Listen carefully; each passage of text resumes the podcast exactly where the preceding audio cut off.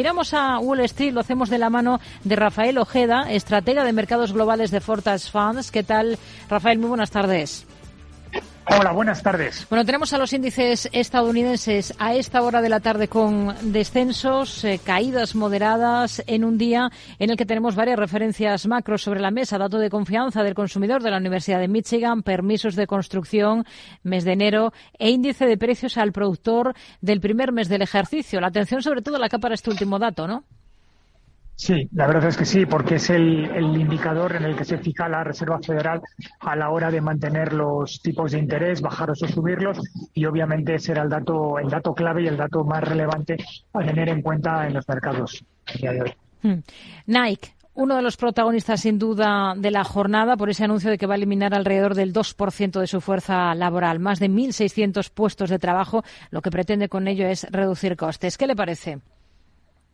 Me parece una, obviedad y resulta bastante lógico lo que está haciendo. ¿no? Es cierto que el consumo norteamericano se está debilitando. Tenemos que ver si ese consumo es más débil porque la economía norteamericana se va a estar ralentizando o por un tema muy condicionado por la, eh, mala eh, meteorología que ha habido en el mes de enero, que eso puede haber incidido en un menor consumo, pero obviamente si el consumo de zapatillas de alto coste, de alto valor, que es lo que vende Nike, pues eh, se bajan sus ventas y bajan sus márgenes, obviamente, bueno, pues eh, tendrán que reducir plantilla y es lo que, lo que tienen que hacer, claro. Hmm. Se están cotizando las cifras presentadas anoche por una compañía como Play Materials. ¿Cómo ha visto esos números? La verdad es que han sido muy, muy positivos.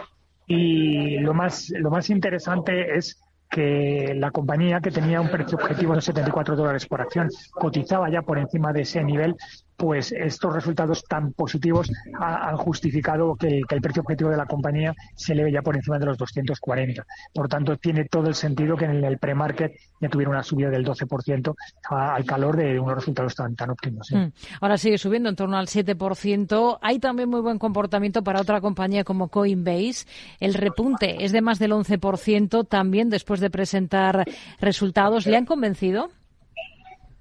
Bueno, eh, convencer, convencer. Eh, lo que ha convencido al mercado es que ha dado beneficios. Después de muchísimo tiempo dando pérdidas, pues que la compañía haya entrado en beneficios, pues obviamente es lo que el mercado ha aplaudido, ¿no? Es lo que tantas veces hemos hablado, ¿no? El mercado lo que descuenta es el futuro. Entonces, a mí me da igual que la compañía gane o pierda dinero, obviamente no me da lo mismo, pero lo que realmente es relevante es el guidance para los próximos trimestres. Si Coinbase ya ha dado la vuelta a la tortilla y está ganando dinero, implica que en los próximos trimestres pues en esa senda y es lo que el mercado aplaude. Mm. Rafael, visión para General Electric que ha dado el paso definitivo para extindir su segmento energético en una nueva compañía que será General Electric Bernova. Ya ha presentado el formulario de registro de esta empresa ante la SEC. Bueno, para mí es un movimiento interesante y además me parece lógico. Yo siempre soy de los que piensa que normalmente una compañía por partes vale más que el conjunto, ¿no? Es algo que hay unas sinergias muy claras, ¿no? yo creo que General Electric está haciendo es un, spin-off de, líneas de, negocio porque cree que puede valer más que tenerlas dentro del grupo y por tanto a mi modo de ver creo que es un movimiento interesante y que puede generar valor para la compañía. Y para Gilead, ¿cómo ve las cosas para esta compañía? Ha suspendido en las últimas horas las pruebas para un fármaco contra el cáncer. ¿En el sector farma ve alguna compañía interesante ahora en Estados Unidos? Bueno, yo en el sector farma eh, hay cosas por ahí interesantes. Lo que pasa es que en estos momentos estamos fuera porque o bien las compañías en cuestión están en un estadio muy inicial y, falta todavía, necesitamos mucha más información para ver si resulta interesante entrar en ellas por miedo precisamente a que suceda lo que ha pasado con, con Gillette, ¿no? que, que, el fármaco se discontinúa o están caras. Entonces, eh, es un sector interesante, pero hay que tener muchísimo cuidado. En el caso de, de, Gillette, es una compañía que cotiza en 73 dólares y está en el, en el rango para poder entrar en ella, porque tiene un objetivo de 87. Pero claro, si tus productos no avanzan como deben, pues se justifica que estén en el rango bajo, claro.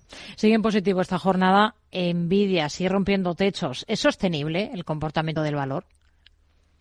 Bueno, es la, pregunta del millón. Yo estoy dentro de Nvidia y la verdad es que estoy un poco sorprendido, ¿no? Ya ha superado Alphabet como está por ahí, por ahí, la tercera compañía por capitalización del mundo y lo cierto es que tiene un rally verdaderamente espectacular, ¿no? Ya solamente tiene por delante a Apple y a, y a Microsoft, ¿no? A mi modo de ver, creo que el, mercado es claramente eh, está en, su, en, su favor, pero lo que sí que resulta claro es que ya la compañía con un PER 96, bueno, pues ya hay que tener cuidado con ellas. Es decir, hay que dejarlas correr, pero desde luego para entrar en ellas ya es un poco tarde. Rafael Ojeda, estratega de mercados globales de Fortas Fund. Gracias. Muy buenas tardes. Adiós, buenas tardes.